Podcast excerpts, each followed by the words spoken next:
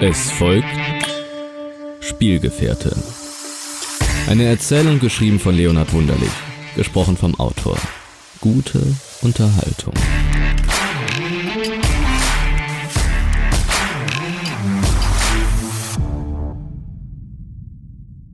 Der Bus erschien in der Ferne.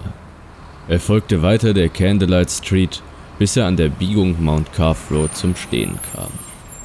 Caspar, ein aufgeweckter Junge von 13 Jahren, stieg vergnügt in das Personenbeförderungsmittel und stempelte seine Fahrkarte an einem der roten Automaten, welche nahe des Eingangs an den Längs- und Querstreben den durch den Bus führenden gelben Metallstangen angebracht worden waren.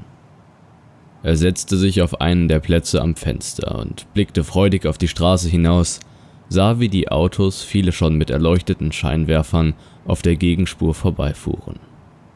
Es war ein kalter Nachmittag im Februar, so dass die Sonne bereits vor einer halben Stunde hinter den langen Häuserfassaden der Candlelight Street untergegangen war.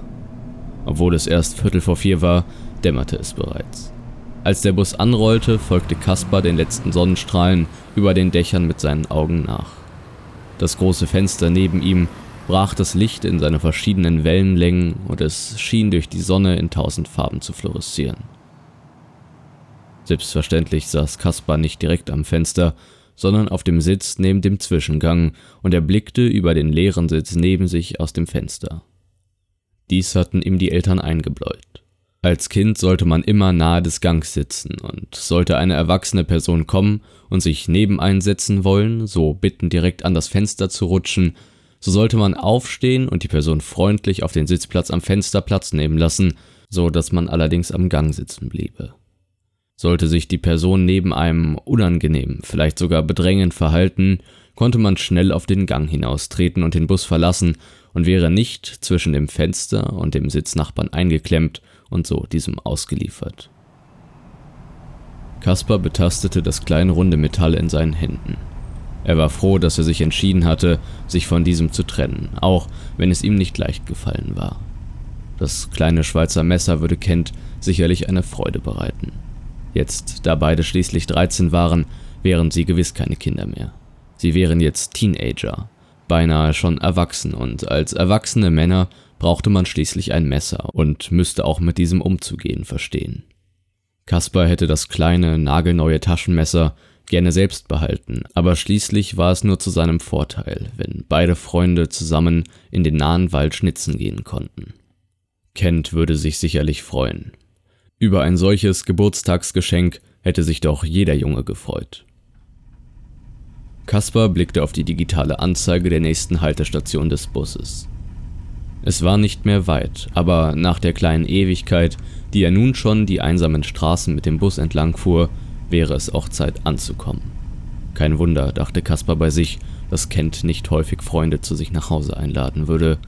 Wohl kaum würde jemand jedes Mal diesen beschwerlichen Weg auf sich nehmen. So hatte auch Kaspar noch nie zuvor das Haus Kents gesehen, und er war gespannt, wie dieser wohnte. Auch wie viele Kinder wohl zu der Geburtstagsfeier kommen würden, war schwer zu sagen. Kent war niemand, mit dem viele gerne ihre Zeit verbrachten. Eigentlich stand er in den Pausen häufig allein, wenn sich nicht Kaspar zu ihm gestellt hatte. Er war ein kräftiger, melancholischer Junge. Sein gut genährtes Gesicht lag häufig in Falten, die man bei einem solch jungen Menschen nicht für möglich gehalten hätte und schaute starr, manchmal minutenlang in eine Richtung. Aus Kent sprach die Leere, die Einsamkeit, mit welcher sich keiner der Mitschüler auseinandersetzen wollte. Sicherlich würde der Geburtstag anders verlaufen, sicher würde man viel Spaß haben und die gute Laune das Haus erfüllen. Man würde Kuchen essen, einige Partyspiele spielen, vielleicht einen Film schauen, bevor alle ins Bett gingen. Kaspar war kein großer Freund von Übernachtungsfeiern, er liebte sein eigenes Bett in seinen heimischen vier Wänden, aber sollte die Feier nicht schon um 18 Uhr vorbei sein, musste man wohl bis zum nächsten Morgen bleiben. Mit einem Blick aus dem Fenster auf den vorbeiziehenden Wald konnte Kaspar gut nachvollziehen, dass die Busse hier nicht so häufig und vor allem nicht so spät fuhren. Man wohnte hier doch sehr abgelegen. Ebenso saß Kaspar mittlerweile alleine im Bus. Doch bis zum nächsten Morgen würden sie sicherlich Spaß haben. Die Zeit würde schnell vergehen Es würde lustig werden, dachte Caspar mit einem Blick voraus auf die nahende Endhaltestelle bei sich. Der Bus fuhr die T. Hobbs Avenue hinauf und hielt schließlich an einer kleinen Bushaltestelle, die kaum noch als eine solche zu erkennen war. Das Schild, auf dem ein B geschrieben stand, hing auf Halbmast von einem Holzstumpf dem Boden entgegen, und der kleinen Unterstellgelegenheit fehlten sämtliche Scheiben, welche vermutlich von Jugendlichen hinausgebrochen worden waren oder durch Steinwürfe in tausend Scherben zerborsten sein mussten. Die kleine Sitzmöglichkeit wies nur noch eine Querstrebe auf, die restlichen beiden waren in der Mitte zerbrochen und hingen, nur noch spärlich an den Stahlträgern der Bank befestigt, in dessen mittleren Zwischenraum herunter. Caspar machte, nachdem er ein Stück die Straße hinuntergelaufen war, an einem kleinen Haus, T. Hobbs Avenue Haus Nummer 13, Halt und trat an die Tür heran. Eine Klingel konnte er nicht finden, weder auf der einen noch auf der anderen Seite der Tür, und so schlug er den großen grünlichen Ring gegen die Tür, welcher im Maul eines Löwen thronte, der ebenfalls grün angelaufen war.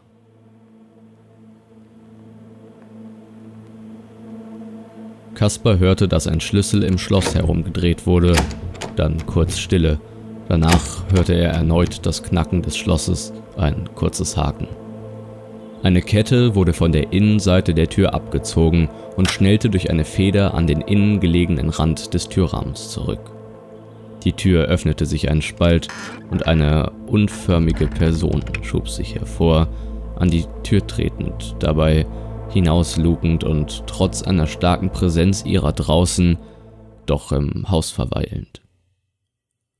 Kaspar schossen Bilder einer Schildkröte durch den Kopf, welche er in seinem Zimmer hielt. Der breite Kopf der Mutter Kents war dabei kaum 20 Zentimeter von dem seinen entfernt. Ihr massiver Körper teilte die Welt zwischen dem Hausinneren und der Außenwelt. Ihr Kopf ragte an einem langen Hals hervor, welcher beinahe im 90-Grad-Winkel vom Oberkörper abgespreizt wurde. Zudem war er gebettet in einer mächtigen Fleischwulst, die als Buckel am unteren Rücken der Frau ansetzte und sich rund geschwungen bis zur Mitte des Halses fortsetzte. Aus dem flachen Gesicht stachen zwei kreisrunde Augen, die Kaspar argwöhnisch beäugten und sich tief in sein Fleisch zu bohren schienen. Aus dem Innern des Hauses quoll ein entsetzlicher Geruch, als hätte Kaspar eine Kammer aufgestoßen, welche über Jahrhunderte geschlossen gewesen wäre und nie ein Mensch mehr hätte aufsuchen sollen. Die Mutter öffnete die Tür und wies den Gast an, einzutreten. Es schien, als wäre ihr erst in diesem Moment die anberaumte Geburtstagsfeier ihres Sohnes wieder eingefallen. Von der gegenüberliegenden Seite des Gangs aus kam Kent freudig auf Kaspar zugesprungen seine X-Beine schienen ihn sich von Wand zu Wand schwingen zu lassen, und sein Gesicht war mit einem grell strahlenden Lächeln überzogen. Kasper streckte seinen Arm, den Unterarm im 90-Grad-Winkel zum Oberarm angewinkelt, aus und öffnete seitlich seine Hand, um den springenden Kent freundlich zu begrüßen, so wie es oft die coolen Musiker im Fernsehen taten. Und als er sich konzentrierte, die Hand seines Freundes mit der seinen zu einem klatschenden Ton zusammenzuführen, fiel ihm Kent um den Hals und bohrte sein Kinn tief in den Raum zwischen Schlüsselbein und Schulterblatt, so dass Kaspar etwas zusammensackte. Er gelangte ins Wohnzimmer, in dem einige Ballons auf dem Boden verteilt lagen. Luftschlangen und bunte Tücher waren wahllos umherdrapiert worden. Das Zimmer war kaum beleuchtet, hatte kaum Fenster. Nur eine kleine Schirmlampe hing von der Decke umgekehrt wie ein Eimer, aus diesem man schmutziges Wasser hatte entleeren wollen. Die Tapete hing in Fetzen von den Wänden, war an manchen Stellen von oben an der Decke bis unten zum Fußboden eingerissen. Auf ihr waren Zeichnungen von Löwenzahn zu erahnen, zu ausgeblichen, um sie eindeutig erkennen zu können, doch die Struktur jener wandelte sich immer häufiger zur hinteren Ecke des Raumes zu jener von Pusteblumen, dessen kleine Schirmchen durch den ganzen Raum zu fliegen schien. In jener hinteren Ecke stand ein tiefer Sessel, welcher so ausgesessen war, dass sich seitlich des Sitzpolsters schon einige metallene Federn den Weg ins Freie gebahnt hatten. Tiefe Risse klafften in den Wänden, mancherorts waren kleine Einkerbungen zu erkennen, als habe sich etwas oder jemand an der Wand festbeißen wollen, als sei die Tapete das nahrhafteste, was im Haus zu finden gewesen sei. Ein alter Kamin zierte die Ecke des Zimmers, von Ruß und Ascheresten völlig verunreinigt und geschwärzt, und Fäden hatten sich an den zementernen Fugen der Kacheln und Bruchsteine verhakt und hingen schlaff hinab. Kaspar war der erste Gast der Feier, doch ein beistehender Tisch war mit vielen weiteren Tellern bestückt, so dass die Hoffnung bestand, nicht der einzige Besucher zu sein, der die Nacht in diesem Haus verbringen müsste.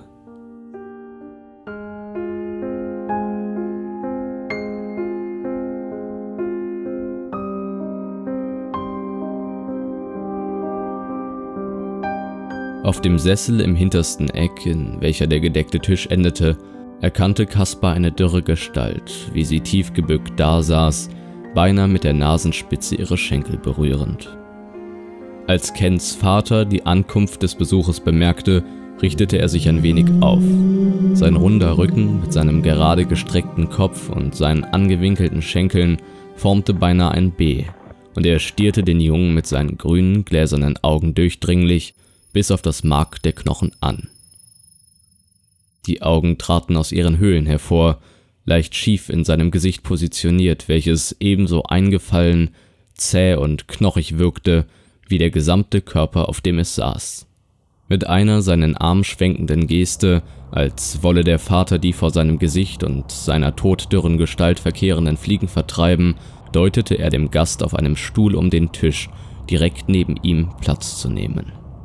Kaspar blickte sich von unbarmherziger Angst hoffnungslos befallen um, doch der Blick der Mutter verriet keine Alternativen, als der Aufforderung unverzüglich Folge zu leisten. Er näherte sich dem Stuhl, schob ihn mit seiner Hand an der Lehne ein wenig zurück und nahm Platz. Auf dem Tisch wimmelte es von Absonderlichkeiten. In der Mitte war eine Platte mit Groteskem aufgefahren worden, der Vater deutete in dessen Richtung und tastete mit seinen langen, knochigen Armen dieser entgegen. Von der Platte, nur noch wenige Zentimeter entfernt, machte seine Hand einen Satz nach vorne und schnappte nach den Rändern des Gusseisens. Dann zog er den Berg von zermalmtem Fleisch zu sich heran und beäugte ihn lüsternd. Anstelle von Gebäck oder einen zu einem Geburtstag üblichen Geburtstagskuchen hatte man einen Mettigel bereitet. Salzstangen waren in den Klops von rohem Hackfleisch gespießt und Zwiebelscheiben lagen umher. So erblickte Kaspar den fleischigen Igel, der vor Fett triefte und mehr den Anschein machte, als sei er angefahren und dann von der Straße aufgelesen worden. Der Vater wies ihn an, sich von der Speise zu nehmen, sich auf die Essplatte aufzuhäufen und Überfahrenes in den Schlund hinabzuschlingen. Er nahm die Kelle in die rechte und hielt sie dem Gast verführerisch hin, als dieser von einem kleinen schmalen Finger an der rechten Schulter gebohrt wurde.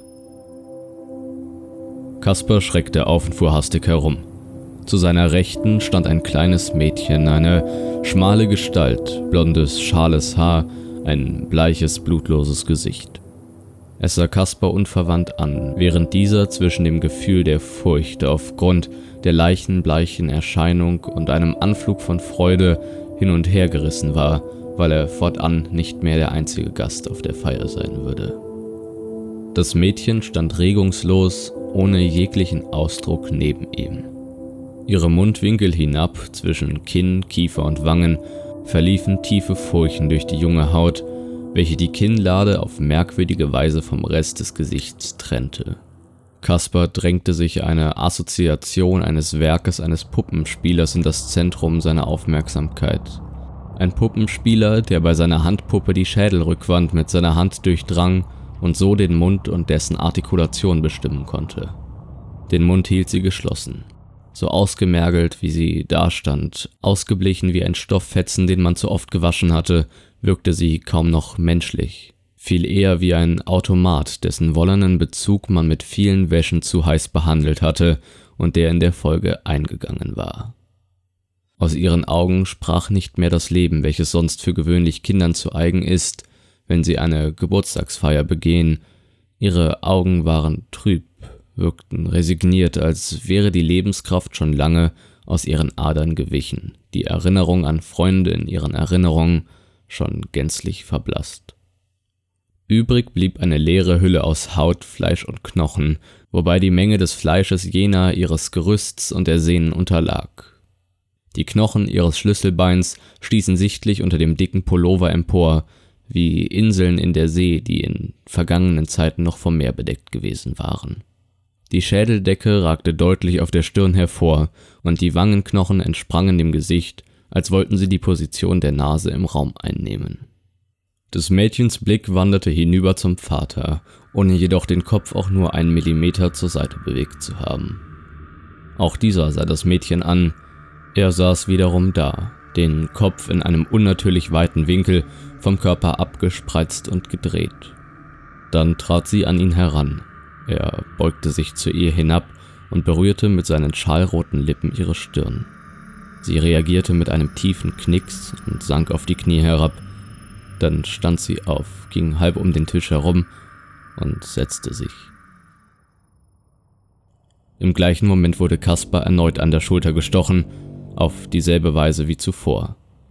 Doch dieses Mal erschien ein Junge neben ihm, etwa im Alter des Mädchens und auch des seinen, ein weiterer Gast. Und auch so war der Junge dem Mädchen grundsätzlich sehr ähnlich, blass, bleich, gar verwahrlost. Und kaum hatte jener die Begrüßungsprozedur, die Begegnung mit dem Vater erlebt und sich gesetzt, so erschien bereits das nächste Kind zur Seite Kaspers, und so ging es fort, bis schließlich Zwölfe um den Tisch herum saßen, ein jedes etwa im Alter Kaspers. Mit jedem weiteren Kind verstärkte sich das Gefühl Kaspers in einer Zeitschleife gefangen zu sein. Die Gäste um den Tisch hatten sich fortwährend um eines gemehrt, die Stühle besetzt. Der Mettigel verschwand in den Rachen der kleinen Menschen. In dem Raum, in dem er sich vor wenigen Minuten noch so einsam gefühlt hatte, wurde Kaspar nun von einem Meer aus Augen aufmerksam und interessiert beäugt. Die Blicke der Gestalten durchbohrten ihn, schienen sich nicht mit der äußerlichen Betrachtung seiner zu begnügen, vielmehr ihn zu durchdringen, in ihn vorzustoßen. Die Blicke blieben starr fortwährend auf ihn gerichtet, als hätte man seinen Gegenübern Scheuklappen angelegt oder mit scharfen, spitzen Sporentritten in die Flanken gedroht, sollten sie vom Ziel ihrer Blicke abweichen. Kent betrat den Raum. Mit seinem Arm bei einem etwas größeren Mädchen untergehakt, stolzierten sie zum Kopfende des Tisches, wobei sie den Gestalten keines Blickes würdigten. Einzig Kaspar sahen sie eindringlich an. Alsdann zuckte zugleich ein Lächeln durch ihre Gesichter. Idea, die Schwester Kens, setzte sich zuerst zu Tisch, ihr nach folgte ihr kleinerer Bruder. Idea war ein Fundsweib von massiver Statur. Aus ihrem mondförmigen und farbigen Gesicht stachen zwei kreisrunde Augen hervor, welche in ihrem fluoreszierenden Grün jedes Ziel mit ihrem Blick durchdringen konnten. Unzählige Kinds lugten am Ende des Gesichtes hervor, türmten sich wie Dünen, die vom Meer angespült worden waren. Ihr kurzgeschorenes Haar ließ ihr Haupt noch massiver wirken, Neben ihr wirkte Kent wie eine Ameise, doch verköstigte er sich ebenso, wie seine Schwester es tat, so dass ihm der Fleischsaft des Igels in kleinen Rinnsälern an den Mundwinkeln herunterlief. Dann erkundigte sich Kent nach seinem Geburtstagsgeschenk und blickte dabei lüsternd und mit freudigen Augen Kaspar an. Die Eltern hießen ihn, sich noch ein wenig zu gedulden. Sie wiesen die Gestalten zum Aufbau des Geburtstagsspieles an.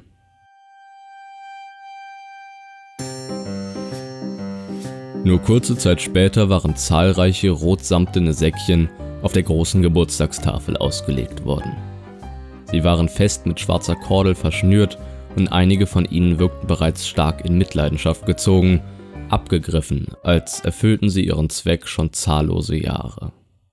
Der Vater durchblickte die Runde und verlangte nach demjenigen, welcher mit dem Spiel beginnen wollte. Augenblicklich trat die Festgesellschaft mit Ausnahme von Kaspar zurück, so dass jener alleine vor dem Meer von Päckchen stand. Zurückgetreten schauten sich die Gestalten gegenseitig verschwörerisch an, als wären sie sich bereits dem Inhalt der Säckchen bewusst. Doch diesbezüglich waren sie keineswegs allein. Auch Kaspar war sich der Füllung sicher. Jenes Spiel hatte er zuvor schon bei zahlreichen Geburtstagen gespielt, auch wenn es ausnahmslos üblich gewesen war, dass das Geburtstagskind begann. In den Säckchen waren immer verschiedene Gegenstände versteckt. Süßigkeiten, Bonbons, kleine Schokoladentafeln, Dauerlutscher, Waffeln und konnte der Fühlende erraten, um welchen Inhalt es sich handelte, so durfte er die Leckereien behalten. In dieser Erwartung öffnete Kaspar auf das unmissverständliche Anraten der Anwesenden das erste Päckchen und glitt mit seinen Fingern hinein, schließlich mit der ganzen Hand. Er fühlte und tastete und spürte schließlich einen kleinen, harten Gegenstand. Kaspar dachte an einen kleinen Kieselstein, vielleicht doch ein winziger Kristall oder Edelstein, doch wie sollte man einen solchen essen? Ein Moment der Erleuchtung, ein Gedanke erhellte sein Gesicht. Er besann sich auf eine Werbung, welche er erst gestern im Fernsehen vor seiner Lieblingssendung gesehen hatte. Kleine Lutschbonbons, Pastillen, beinahe geformt wie winzige Tabletten waren beworben worden. Man bekam sie in kleinen Packungen. Sie waren in verschiedenen Geschmäckern erhältlich. Pfefferminz, Orange, Beere. Triumphierend drehte Kaspar sich zu der Gesellschaft um, um so den nächsten seinen Zug antreten zu lassen. Die anderen blickten ihn nur an, starr, unbeweglich. Sie deuteten ihm das nächste Päckchen zu greifen, so tat er es. Er erfühlte erneut jenes kleine, harte Ding. Die Prozedur zog sich hin, sie folgte ausnahmslos dem gleichen Ablauf. Kaspar tastete, versicherte sich dem Lutschbonbon, kehrte sich um, wurde angewiesen fortzufahren. Schließlich hatte er seine Hand in jedes einzelne der Behältnisse geschoben. Auf Anweisung entleerte er den Inhalt jener auf dem Tisch, in dem Glauben, sich der Bonbons seines Gewinns bemächtigen zu können. Während er lehrte, kehrte er sich zu der Gemeinschaft um, um ihnen zu unterbreiten, seinen Gewinn feierlich mit ihnen teilen zu wollen. Die Kinder standen im Halbkreis um Kasper herum, dieser mit dem Rücken dem Tisch zugekehrt. Er hatte nicht mehr den Platz, um auch nur einen Schritt nach hinten zu tun. Er blickte die Runde entlang, bis sein Blick schließlich bei Kent und Idea hängen blieb, welche separat von den anderen ihre Plätze in zwei tiefen Lehnstühlen eingenommen hatten. Nach seiner Kehrtwende blickte er nur noch in eine Masse weit grinsender Münder. Zahnlos. Die Geschöpfe streckten ihm ihre Münder entgegen. Zahnlos. Nicht in einem der Kiefer war auch nur ein einziger zurückgeblieben, hatte einer bis zu diesem Moment überdauert. Stattdessen grinsten nun 24, 2x12 Fleischränder Kaspar an. Bei einigen ließ sich noch vermuten, wo sie einst gesessen haben mussten. Einbuchtungen und Einkerbungen waren auszumachen. Bei anderen wiederum saß in der Mundhöhle nur noch eine bleiche Wurst von Fleisch. Bei wenigen nicht einmal mehr dies. Kaspar wendete sich erneut der Festtafel zu. An jener Stelle, auf der er blindlings den Inhalt der Säckchen entleert hatte, starrte er nun ungläubig, fern aller Sinne, auf einen hübschen Haufen unzähliger Zähne. Manche wiesen charakteristische Kerben auf, wie sie häufig jemand in den Zähnen hatte, der mit diesen Flaschen zu öffnen pflegte, oder solche, die eine Gestalt auf der Straße entgegen der Vorstellung jener angeschaut hatten, wieder andere glänzten in strahlendem Weiß, andere in satten Farben, wie die Narzissen in so manchen Gärten. Sie waren von den Gestalten als Tribut entrichtet worden, nachdem auch sie einst Gäste waren. Über die verstrichenen zwölf Jahre Kens Lebens hatte sich ein stattlicher Haufen weißer Beißer angesammelt. Kent hatte die ihm draußen fehlenden Freunde akquiriert. Die Kauwerkzeuge hatte man ebenso einbehalten wie ihre ehemaligen Besitzer. Die Familie pflegte diese Tradition gewissenhaft so bekam Kent zu einem jeden Geburtstag einen Spielgefährten mehr an seine Seite. Diese waren Idea und ihm treu ergeben. Sie waren schließlich dazu bestimmt zu dienen. Es herrschte ihnen gegenüber ein strenges Regiment. Taten den Erwartungen zuwider oder Widerspenstigkeit wurde mit einem weiteren Tribut beglichen. Der Vorrat, die Möglichkeit, diesen zu entrichten, war spätestens nach wenigen Wochen erschöpft und verwirkt. Aller seiner Sinne beraubt, stierte Kaspar ungläubig zurück in die Runde. Man war mittlerweile um ein wesentliches Stück näher an ihn herangerückt. Das zahnlose Grinsen hatte sich zu krampfhaften, hässlichen Grimassen verzogen. Totenstille. Dann schallten die Stimmen der Kinder unvermittelt durch den Raum und formierten sich zu einem weiten Chor aus heiseren, ächzenden Stimmen. Und ebenso einheitlich die Stimmen im Raum verhalten, so glichen auch die Worte der Geschöpfe einander.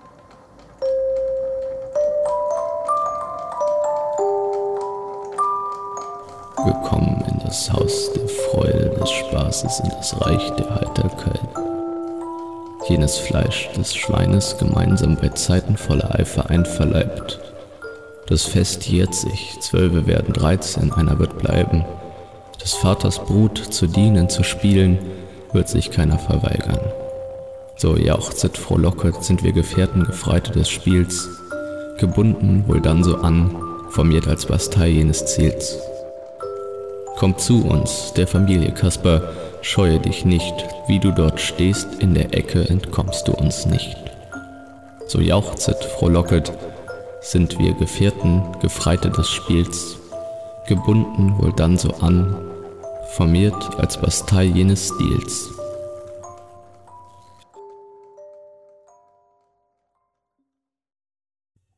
Die Stimmen verhalten lange im Raum.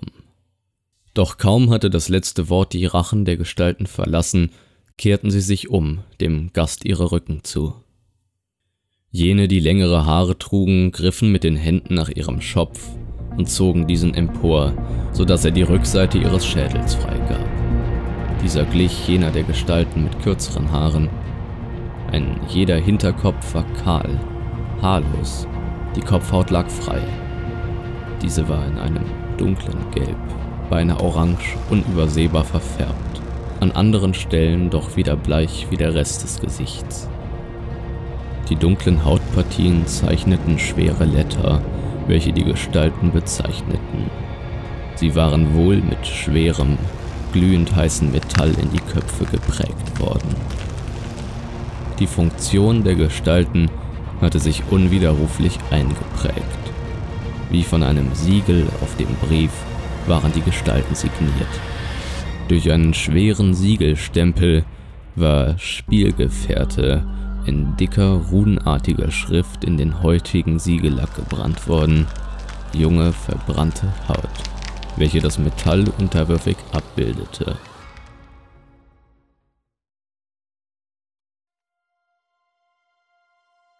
Kasper stand regungslos da, die Augen von Schock geweitet, die Kinnlade hing im Freien. Er wollte rennen, sprinten, nichts als davonlaufen, so schnell wie möglich diesen unglückseligen Ort verlassen, doch seine Beine, sein ganzer Körper versagten ihm den Dienst.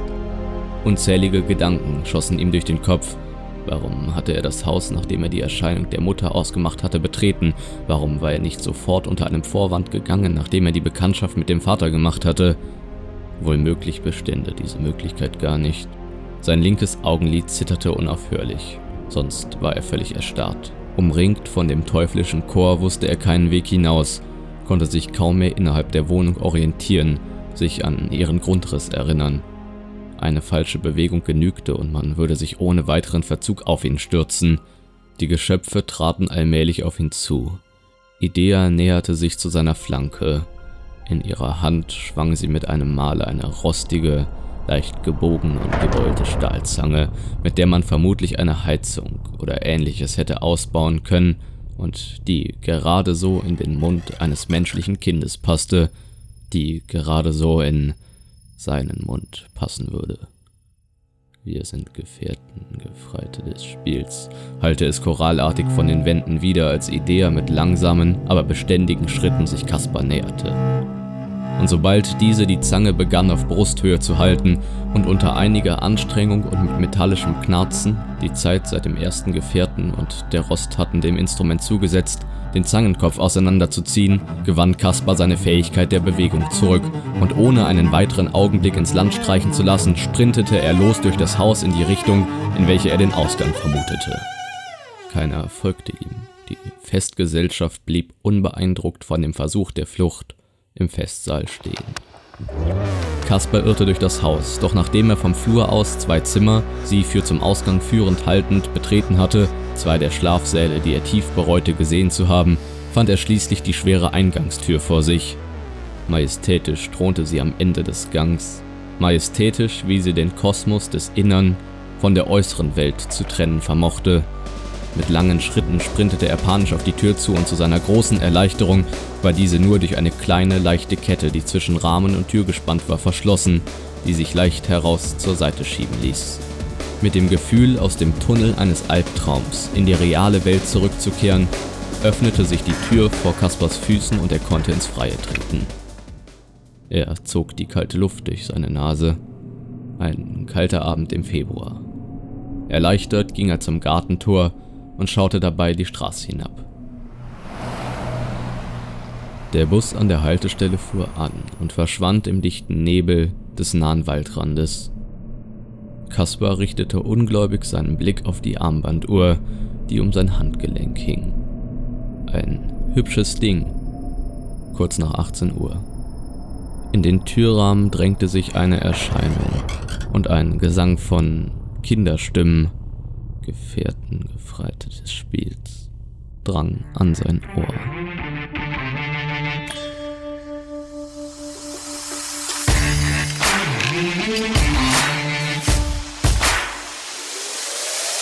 Sie hörten Spielgefährte.